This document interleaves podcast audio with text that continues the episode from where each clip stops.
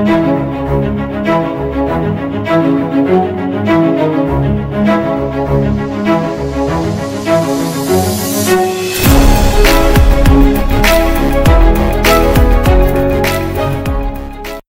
buenas, estamos aquí en 8020 inaugurando un nuevo proyecto del cual estamos muy, muy entusiasmados.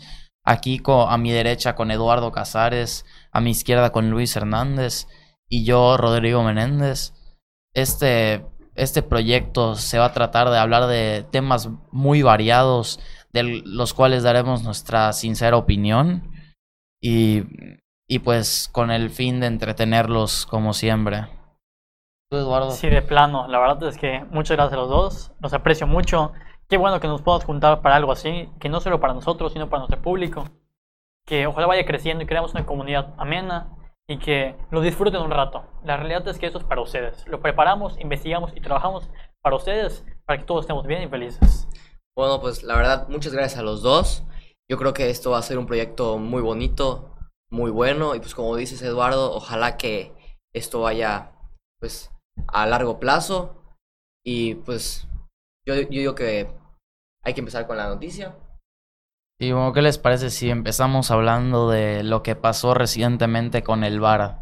Un tema un tanto polémico. En la, en la Champions League ya indicaron que se va a cancelar, que ya no va a haber el VAR.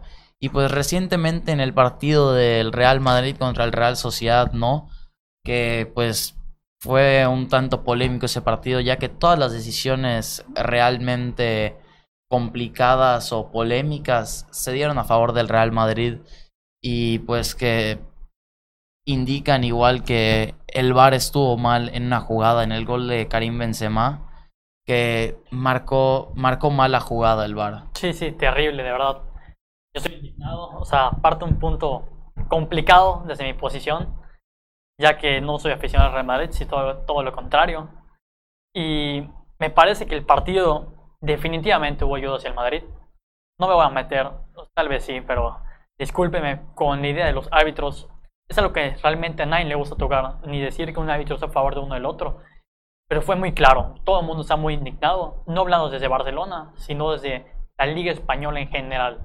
Hay gente que, gente de todo el mundo que está preguntándose, ¿realmente la liga es española o del Real Madrid?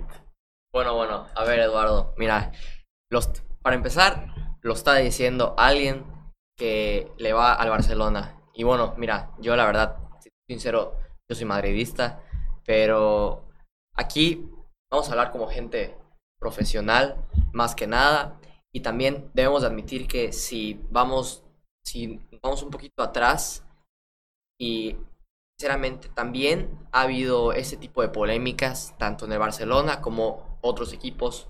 Obviamente yo creo que el Barcelona y el Real Madrid como son los equipos con más respeto, más poder, por así decirlo, en la Liga Española, pues ellos dos son como que los... Pues, es la, al final es la, es la competencia, ¿no? Pero tampoco hay que descartar que han habido tanto polémicas como de Real Madrid, como pues la que fue hace unos días, pero también como la de Barcelona. Sí, Luis, pero no olvidemos que en los últimos años, pues no hay que mentir, esto ya no lo comento como un aficionado de algún equipo en concreto, sino como un aficionado del fútbol en general. Un aficionado que me encanta el fútbol a mí. Pero el Madrid en los últimos años ha sido un equipo un tanto polémico. Contra el Bayern en la Champions League, la verdad, muchos han comentado que fueron un tanto polémicos los partidos en sí y que el Madrid tuvo cierta ayuda en el tema de arbitraje. Y pues el Madrid ha sido un equipo muy polémico. Y yo creo que esto se debe gran parte a, la influencia de su presidente actual, Florentino Pérez, y a su poder político en sí. Yo creo que es de algo en lo que se ha beneficiado muchísimo. Y, y yo sé que muchos equipos grandes pues tienen mucho poder económico y todo, pero esto es diferente. El Madrid no solo tiene el poder económico, sino también el político, que eso influye de una manera, de una manera impresionante en todos los aspectos. Bueno, pero, pues mira, la verdad, primero quiero dar como un punto de vista este neutro y sinceramente yo estoy de acuerdo con lo que dices que actualmente pues el presidente de Real Madrid sí tiene un poder político bastante grande, pero tampoco, pero hay muchos equipos que también así lo tienen. Y digo, al final, o sea, no es como que es, el equipo se haya ganado todo ese poder, más bien yo creo que es como un respeto, pero también admito que en, en, algunas ocasiones, en bastantes ocasiones, pues sí se han aprovechado, como tú dices, de ese, pues, poder político, influencia política, lo que sea, pero también vamos a admitir que no es el único equipo, eh, o sea, el, el, Real Madrid no es el único equipo, y también vamos a admitir que se genera mucha polémica porque es un equipo muy grande, sinceramente, muy grande. El más grande de Europa. Y... Exactamente. Y digo, y ya en un punto de vista un poco más aficionado, sinceramente vamos a admitir que este, el fútbol sin ese tipo de polémicas, la verdad, o sea, no puede ser. De hecho, eso que comentas, de eso de que el fútbol, hay mucha, mucha gente que está tomando como referencia, como punto, que el fútbol sin esas decisiones polémicas, como lo vemos en la final de Champions del Real Madrid contra el Atlético Madrid, que fue un gol de, del empate de Ramos en el último minuto, impresionante todo el mundo se volvió loco. Pero ese gol con el VAR actual se hubiera cancelado totalmente. Porque fue un fuera de lugar pequeño, pero existente. Y en una final de Champions no te puedes permitir esos fallos. Entonces yo creo que está bien el VAR, pero no sé, esos son los árbitros, que es como estamos diciendo ahorita, que hay mucha polémica alrededor de ellos, siempre. Porque son los que dictan qué va a pasar. Y como tú dices, a todos los equipos les pasa, o sea, es una realidad. No puedes decir que el Bayern no lo está apoyando los árbitros en Alemania, que el París no lo apoyan en Francia, aunque no es el equipo más grande, realmente, históricamente, en, Francia, aunque actualmente sí. Y eso se puede ver, por ejemplo, hay un dato que salió en marca y hace poco lo leí en una cuenta de Twitter llamada Swiss Rumble, que se trata de ver el fútbol a números. Entonces muestran cuánto dinero tiene destinado el Madrid y el Barça a un fondo que hay para los árbitros. Entonces te comenta que el Madrid realmente es incomparable. O sea, el Madrid es como la mitad de los equipos de lo que paga en la liga. Juntos es lo que paga el Madrid. Y lo que paga el Madrid, tres cuartos lo paga el Barça. Entonces no es tanta la diferencia realmente. Pero a la hora de ver los números y dices, es un mundo de dinero. Claro. A partir de 2004 el Barça empezó a pagar ese dinero. Porque antes era un equipo más, hay que ser realista. No era un equipo que despunte. Había ganado una Champions, Cruyff, pero habían sido milagros. Y yo que soy del equipo, lo he visto y milagros. Gracias a Dios estamos en esta posición. Pero a partir del 2004, yo lo acepto, hemos recibido ayudas. Es una verdad. Hemos recibido más ayudas que antes. Pero no es únicamente por el dinero, sino, como tú dices, el estatus. O sea, hay gente que tiene el corazón. Un árbitro no, es un aficionado al fútbol, un, un profesional en el fútbol. Desde otro punto. Obviamente deben tener un punto de objeción y de flexión, donde ceden un poco. Pues yo, la verdad, totalmente de acuerdo con ambos en realidad. La verdad es que el Madrid, por más que a mí no, no sea mi equipo favorito en sí, la verdad es que ha tenido jugadores estrellas, impresionante, Iker Casillas, no vamos a mentir, Cristiano Ronaldo, todos ellos han sido jugadores que, que pues han marcado la diferencia en ese equipo y que la verdad ese equipo no se ha no, todo lo que tiene, pues no puede, no puede ser de pura polémica en sí. O sea, tiene que ser un gran equipo para ganar todo lo que ha ganado. Y pues no, no vamos a mentir también, el, hay varios equipos grandes de Europa que, si no es que todos, pues que han tenido alguna que otra polémica igual, que se han beneficiado de ello. La verdad es que el Barça es uno de los equipos más sonados como en la Champions contra el Chelsea cuando Iniesta metió el gol. El Iniestazo, el, famoso Pero la verdad es que varios equipos han beneficiado de ello y la verdad es que totalmente de acuerdo, pero siento que esto ya debe de acabar. Esto, esto ya a los aficionados del fútbol ya le está cansando, ya es algo que ya sucede tanto que, que ya llegó a un límite. Ya los aficionados ya no aguantan más esto. Sí, o sea, retomando este punto específico del Iniestazo, ese partido contra el Chelsea y el Barcelona. O sea, realmente es un partido lleno de polémica y no únicamente parte del Chelsea y todos los equipos recriminados del Barcelona, sino de todos los culés. O sea, yo he visto ese partido numerosas veces Y no hay un fallo arbitral al favor del Barça, hay como cuatro, es una realidad. Hay miles de fallos. Pero al igual, hay una falta muy clara. A Vidal se está yendo, se lo bajan. Roja directa, debería ser una roja directa de reglamento en mano. Absolutamente nada, no se marca la falta. Luego se le expulsa. Entonces son jugadas que con el VAR actual se deberían resolver, pero estamos viendo que no se están resolviendo. O sea, hay una solución que no funciona. Entonces, ¿qué tenemos que hacer para que se apliquen las reglas como sean y no ver la doble interpretación? Porque el problema actual es que hay goles, como el que vimos ahorita de Benzema, que fue una mano, que puedes decir que fue o no lo fue. Desde el punto del Madrid claramente van a decir que no lo fue, y si lo, y se lo dicen, mis respetos, porque hay que ser muy objetivos, y tal vez no haya sido mano, pero esa misma jugada, calcada, misma posición, donde le da el brazo el balón, pasó con Messi ante el Atlético Madrid en la Supercopa de este año. Y se canceló el gol.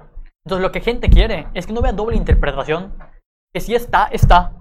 Si te están diciendo que es algo, que se marque para todos y sea por igual, no que digan que ante un equipo se cambia y si es otro no. Entonces es lo que está buscando la gente, pero ¿cuál es la solución para lograr eso? Sí, pues esto, ah, cuando nos propusieron el bar y no fue hace tanto, fue unos pocos años sí, que... Como dos, tres años. Sí, propusieron la solución del bar y por la misma razón que tú me estás comentando en este momento, que la gente ya se había hartado de, de que el fútbol sea polémica tras polémica tras polémica, que un equipo le marquen una jugada pero el otro no se la marquen. Y la verdad es que estaba lleno de polémicas y nos pusieron como una solución el bar para pues arreglar todos estos problemas. Pero pues hemos visto en los años que lleva que no ha sido, no ha sido la solución que esperábamos, por decirlo así. No ha tenido tanta efectividad como, como creímos. Exacto. Pero, pero bueno, volvemos a lo mismo. Como dijiste hace rato, yo creo que todo esto es cuestión de, de un estatus, ¿no? De un estatus entre los equipos. Y, y digo, o sea, al final todo eso afecta, al final afecta el marcador, afecta el resultado, afecta las decisiones que toman los árbitros, afecta hasta la afición, afecta literalmente todo. Todo. Todo, cuenta, la presión, absolutamente todo. O sea, hay una cosa que se le reclama a muchos jugadores de altos equipos como es el Madrid y el Barça, que siempre que se recibe una falta o algo, lo pueden ver mucho en Messi, aunque yo soy amante de Messi totalmente, que cada vez que se le tira y él siente que merece una tarjeta de otro jugador, agarra y pide la tarjeta. Es una seña muy clásica de él que ha hecho toda su carrera. Igual hay, hay veces que se lo bajan, no comentan nada. Entonces los árbitros toman en cuenta esa petición, aunque la hagan muy recurrente. Entonces yo creo que tenemos, tenemos que platicar y buscar. ¿Tú qué pensarías? ¿Cuál verías como una solución para que no veas esa presión, para que el árbitro esté protegido y acogido y lo que ellos saben lo apliquen? Porque la verdad es que para ser un árbitro se estudian años y años. No es nada sí, fácil. claro. Y al final todo cae pues al árbitro, ¿no? Porque pues al final decisiones de ese tipo pueden afectar mucho la carrera de pues esta persona que al final lo único que, tiene que hacer es pues marcar correctamente lo que está pasando en el partido, pero pues volvemos a lo mismo. El poder político que hay entre en muchos equipos en el fútbol, pues esto puede cambiar de manera drástica su carrera por una decisión que esté o bien o mal. Sí, pero yo creo que este poder, este poder político, yo creo que la solución es limitarlo, porque como vimos, bueno, pues como sabemos, muchos equipos tienen un poder económico impresionante, como tenemos el caso del dueño del Chelsea, Roman Abramovich, que él tiene una cantidad de, de dinero impresionante, o sea, tiene un barco gigante, tiene, o sea, él puede ahorita comprar a, a los jugadores, a los mejores jugadores actualmente. Pero qué pasa que pues ahorita está el fair play financiero que pues reduce, o sea, redu o sea, no se puede, hace que esto pues no se pueda, que para que los equipos estén igualados, pues yo creo que debe de haber una solución parecida pues con el poder político entre los equipos como para que esto deje, deje de influir como pues como influía ah, o sea, cómo influye el poder económico antes, o sea, que haya algo ahí que limite esto. Si el fair play, la verdad es que fue mucha ayuda. La regla en sí es que un equipo no puede gastar más del que lo produce. Porque vemos equipos como ahorita, el Paris Saint Germain que gastan millones y millones. O el caso más sonado ahorita, en Manchester City, acaban de ser multados por, por esa misma regla, porque gastaron más dinero del que están produciendo. Entonces, es para que los clubes, clubes no se endeuden. Aparte, porque hay muchos clubes que no tienen sus jeques millonarios árabes que están potenciando el fútbol, están viendo que es un gran mercado. Y los, están viendo que ellos no se tengan gastado todo el dinero y no ser un monopolio ese equipo. Ahorita hay un equipo llamado Newcastle que en esta semana se está esperando la confirmación de que sea comprado por un nuevo grupo árabe. Entonces, el mundo del fútbol está concentrado en que ese equipo no se vuelva en un Barcelona Real Madrid por el dinero. Exacto. Porque la Federación Inglesa quiere que se convierta en eso porque les conviene a Inglaterra. Es más gente. Es como... Niégame que en Barcelona, si un equipo como el Barcelona no estuviera acá en México, no sería un boom enorme. Sí, un sitio turístico. Gigante. Entonces lo que están apoyando ellos, lo están apoyando para que sea corruptivo ese acto. El acto no se debería apelar. Entonces, es un tema muy, muy delicado porque con cosas así se puede destruir el fútbol. Sí, yo, como tú dices, yo la verdad es que, por decirlo así, extraño el fútbol, pues, relativamente antiguo, porque tampoco fue hace tantos años.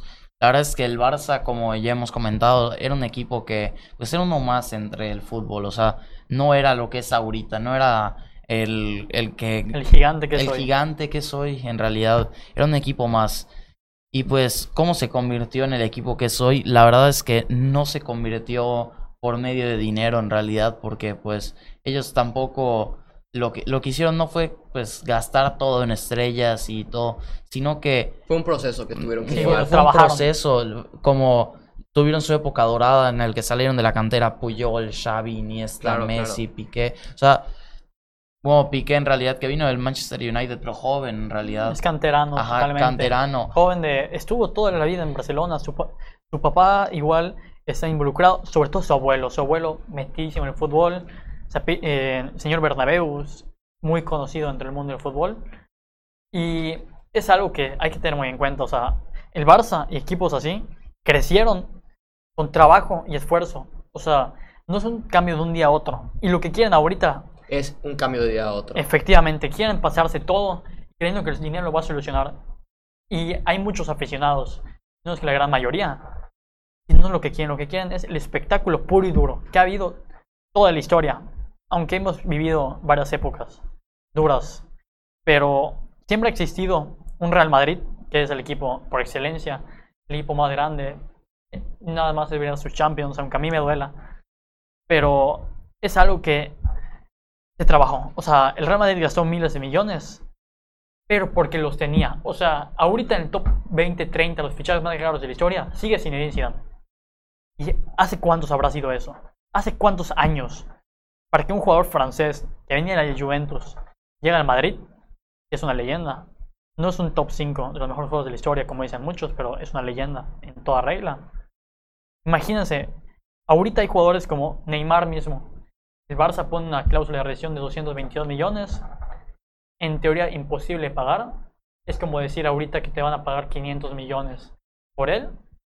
Llega un equipo con un jeque árabe y pum, asentaron todo el dinero y se lo llevaron.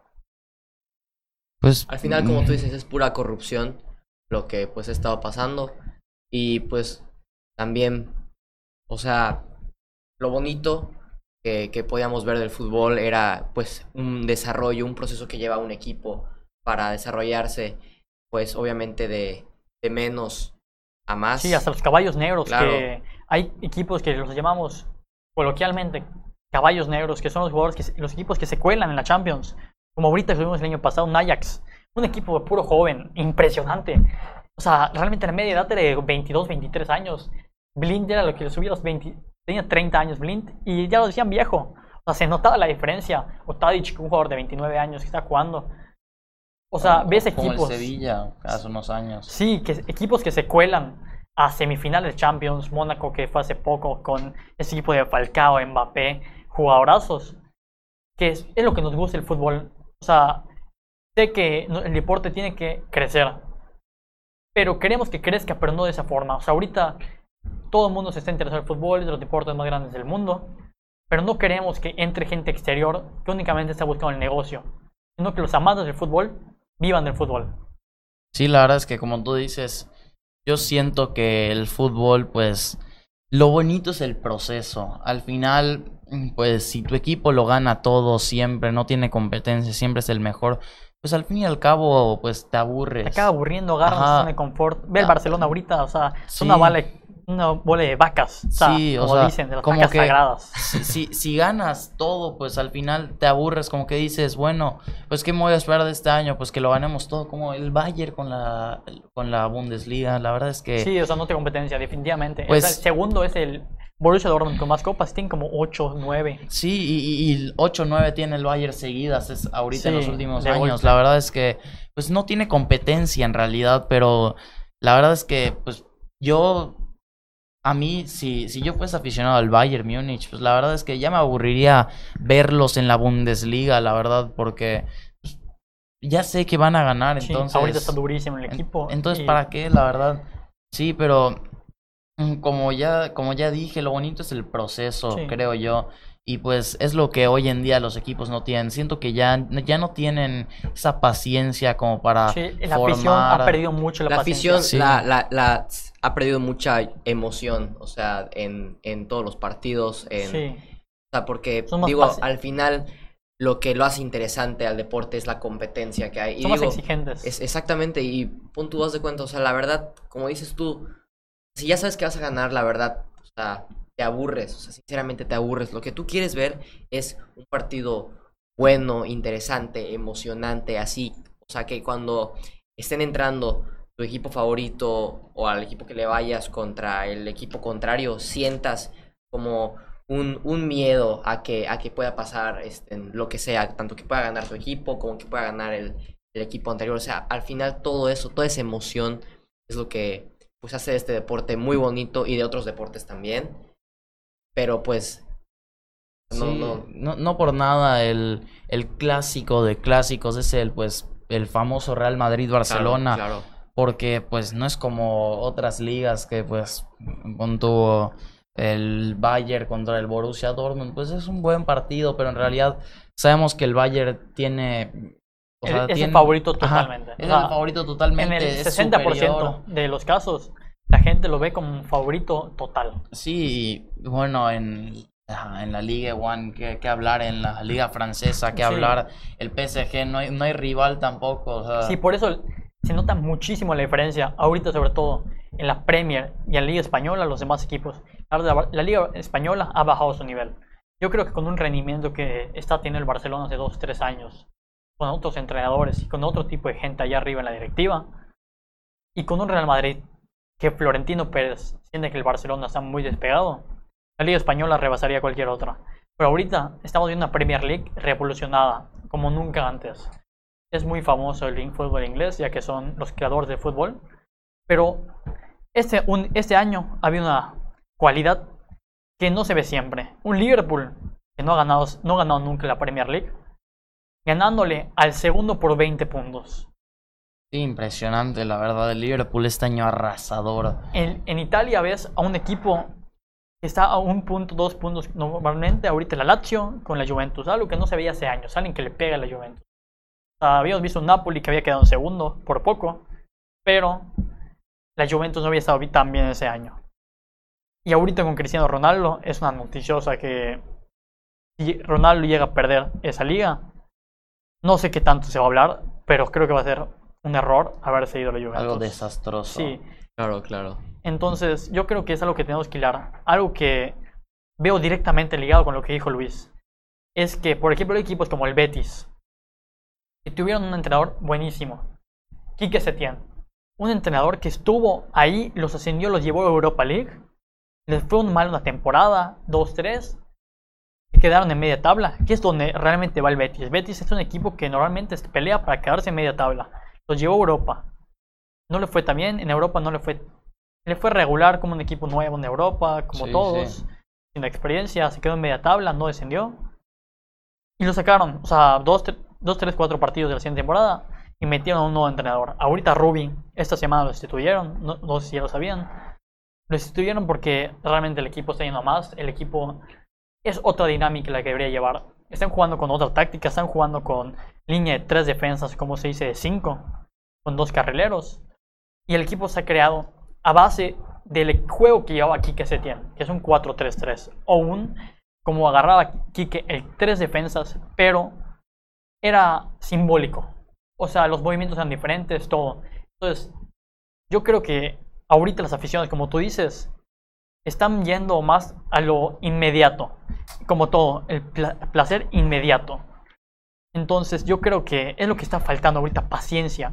Reaccionar de dónde venimos. Ahorita los eh, la gente del Barcelona está histérica porque no hemos ganado una Champions. Porque te- la verdad es que yo lo acepto. Tenemos que ser histéricos. Tenemos el mejor jugador de la historia, en mi opinión, sin duda. Y no lo estamos ganando. Imagínense cuando se vaya. Pero aún así, vean de dónde venimos. Llevamos 15, 20 años hermosos. Igual con altibajos. Pero, Como, todo, como cualquier como equipo. cualquier equipo, Como cualquier equipo. efectivamente. Claro. Pero hay gente que llevamos cuatro años sin Champions y ya se dejan de ser Barcelona. Entonces yo creo que no es el chiste. El Madrid lleva dos años malos y el Madrid ya se ha perdido gente. El Liverpool ahorita estalla y todos van a ver al Liverpool. O sea, la gente no es como antes que eras de un color y no te separabas de él. Ve el Valencia. Ahorita hay un- una estatua de un asociado, aparte de aficionado, que estuvo durante más de 20 años yendo al mismo sitio, viendo todos los partidos en Valencia. Y la verdad es que eso es un logro, o sea, era un señor mayor. Y está su estatua ahí. Porque hay que recordar que la gente debería amar sus colores, no ser aficionado por ser, sino por amar y por corazón, que sentimiento que te genera.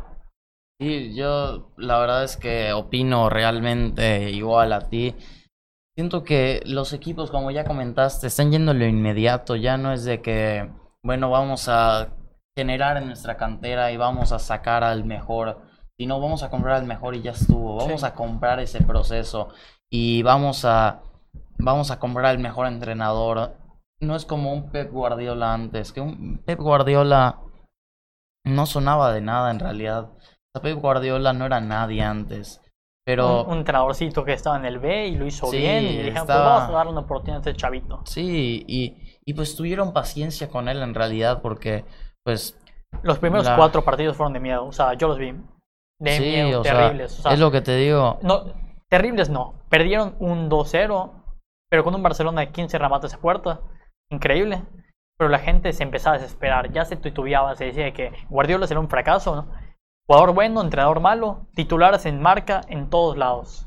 Sí, hoy en día al medio año o al primer año ya lo hubiesen sacado, pero es que ya no hay esa paciencia Sí. para lograr ese proceso porque lo, cuando llega un entrenador tú le tienes que dar tiempo para acostumbrar a sus jugadores, a llevarlos a sus jugadores y a, o sea, moverlos Sí. como a él le gusta. Lo que estamos viendo con. Setién, totalmente. Sí, Él no hizo su Quique plantilla. Setién. Todos vio que Quique Setién agarró una plantilla que es de Ernesto Valverde.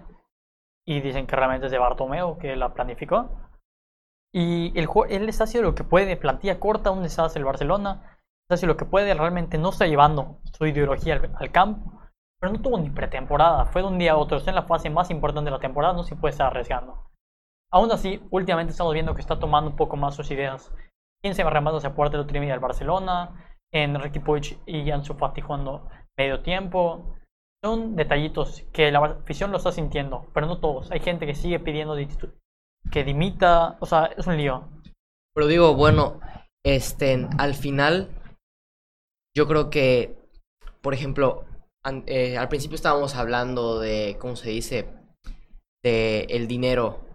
O sea, de que influye mucho la influencia de... Sí, el estatus de los eh, equipos. es- es- exactamente, estatus, pero también, como tú dices, ¿no? De que ahorita ya es de que, ok, con dinero lo puedo hacer, o sea, lo puedo manejar todo. Sí. Agarro y puedo comprar un equipo X, lo puedo llenar de estrellas, lo subo. comprar plazas, y ya. ve lo que pasa en, en México. Hay equipos que descienden y compran Pero plaza ahorita para dijiste, to- o sea, tocaste un punto muy importante en el que dijiste que antes de que la afición era, o sea, era fiel a sus colores, a sus Siempre. equipos y todo. Y digo, la verdad, vamos a admitir que, que queda muchísima gente así, pero también mucha gente, como tú dices, o sea, ya se van de que, o sea, de que Liverpool estalla y ya todos se van a Liverpool. Y así. Y digo, y eso, pues es lo feo, ¿no? O sea, digo, es lo que, lo que no, lo que no debe pasar.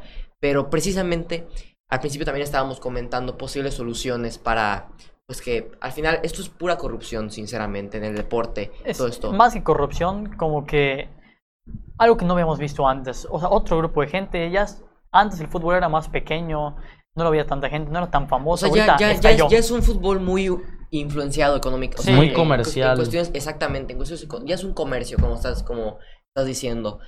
Y ajá, estábamos hablando de soluciones, pero, por ejemplo, si la, f- eh, también, si la afición ya no es la misma de antes, ya no tiene esa paciencia, como estaban diciendo, es ese, ese, esa fidelidad a sus colores, a sus equipos, pues también, sinceramente, esas personas, como estás diciendo, jeques que invierten su dinero en, equi- en, en equipos, pues la verdad, pues al final les da igual o hasta les sale mejor porque, o sea, porque ganan audiencia rápido, o sea, porque la gente se los permite.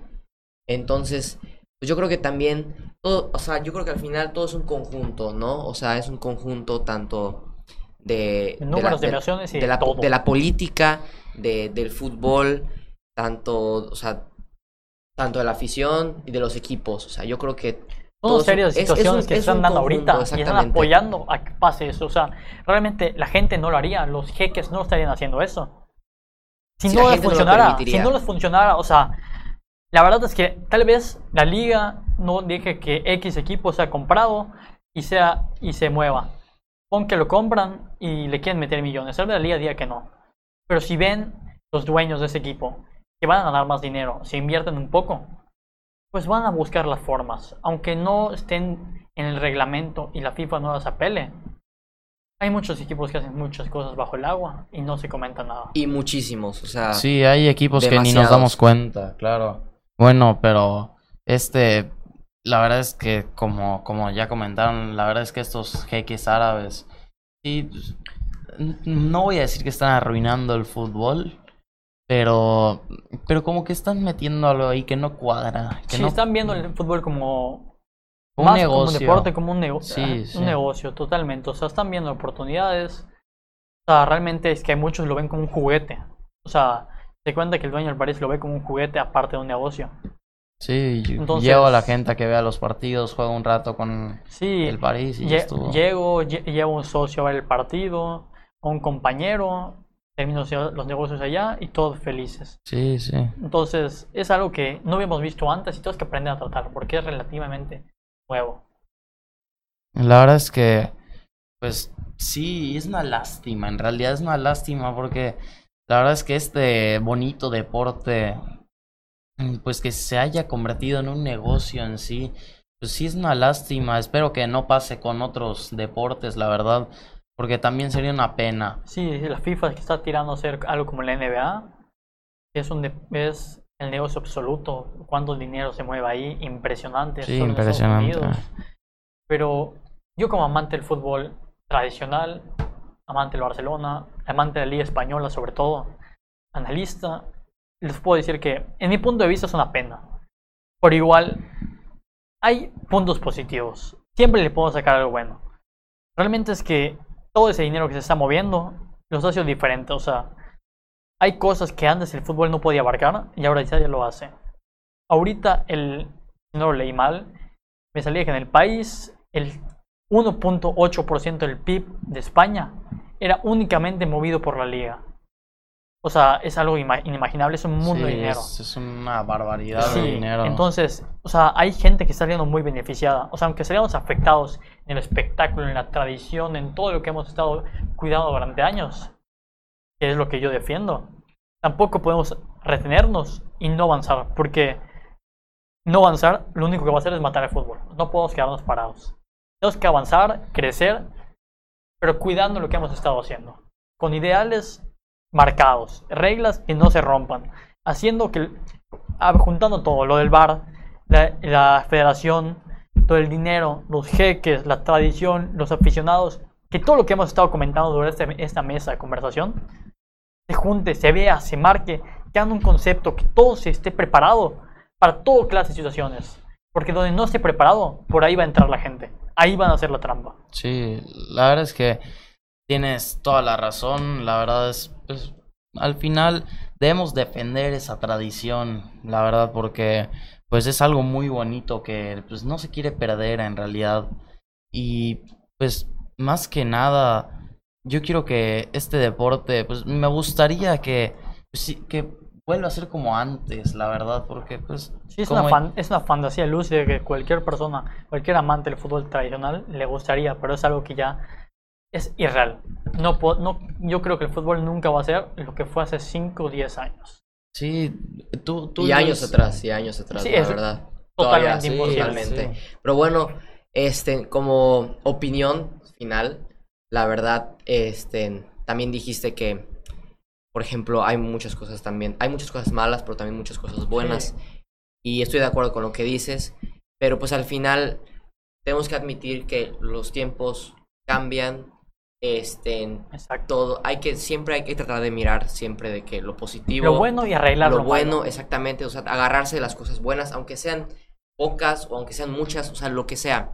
Pero al final tenemos que admitir que, o sea, es un, sigue siendo un desarrollo, sigue siendo un proceso, porque al fin, este, como si se vamos avanzando, el tiempo avanza, o sea, todo, todo se tiene que adaptar de acuerdo al tiempo, o sea, es, y estoy hablando ya como que en cosas, en cosas generales, En o sea, todo, antes como no, te no- decía, es irreal quedarse como estamos ahorita o como estamos claro, dos, es- tres años. pero necesitamos avanzar, Crecer, crecer, Sí, exactamente, sí. desarrollarnos prepararnos Este- para el crecimiento que está teniendo. Y no hablando solo del fútbol, sino en todos los En deportes todo. y en todo en la vida. y en todo, exactamente, todo, todo, o sea, Yo creo que avances tecnológicos a- Sí. hasta pues avances en el deporte y todo, diferentes cosas, hay que hay que sabernos adaptar y hay que verlo de la mejor manera. Sí, yo creo que esa es la conclusión de lo que hemos tenido. Yo creo que, aparte de comentar todos los temas y ver nuestros puntos de vista diferentes por las diferentes formas de pensar que tenemos, creo que la conclusión es que hay que crecer, hay que prepararnos, ver el lado bueno y arreglar el malo. Porque siempre en todo va a tener algo malo. Claro. Pero todo puede ser perfeccionable. Nada es perfecto, todo puede ser mejorable. Bueno, y ya para cerrar, este... Darle conclusión a esto. para concluir esto, ¿algo que quieran comentar alguno de los dos? Pues bueno, la verdad, sinceramente creo que fue una buena charla con ustedes dos. Creo que compartimos información muy interesante entre nosotros y pues al público también. Y pues yo la verdad les quiero dar las gracias por pues esta bonita oportunidad y pues hacerme parte de este eh, bonito proyecto. Y pues muchas gracias. Y yo creo que como una frase final o algo final, este, esto tiene que seguir adelante siempre ser muy positivos en todo y pues arreglar este, las cosas malas, pero siempre mirando este, hacia, un, hacia un futuro muy bueno. Sí, comparto contigo exactamente lo mismo. Y no solo gracias a ustedes, a toda la gente, a todos que han apoyado este proyecto, la gente que está atrás, que están apoyándonos, grabando, cuidando todo lo que ustedes, todo salga perfecto. Muchas gracias a todos, de verdad. Sí, la verdad es que muchas gracias a ustedes dos por estar aquí presentes. La verdad es que esto es como un sueño para mí. La verdad siempre me gustó mucho esto. Y muchas gracias a la gente que está ahí viéndonos desde casa. Y pues la verdad es que fue muy bueno esto y esperamos verlos pronto. Sí.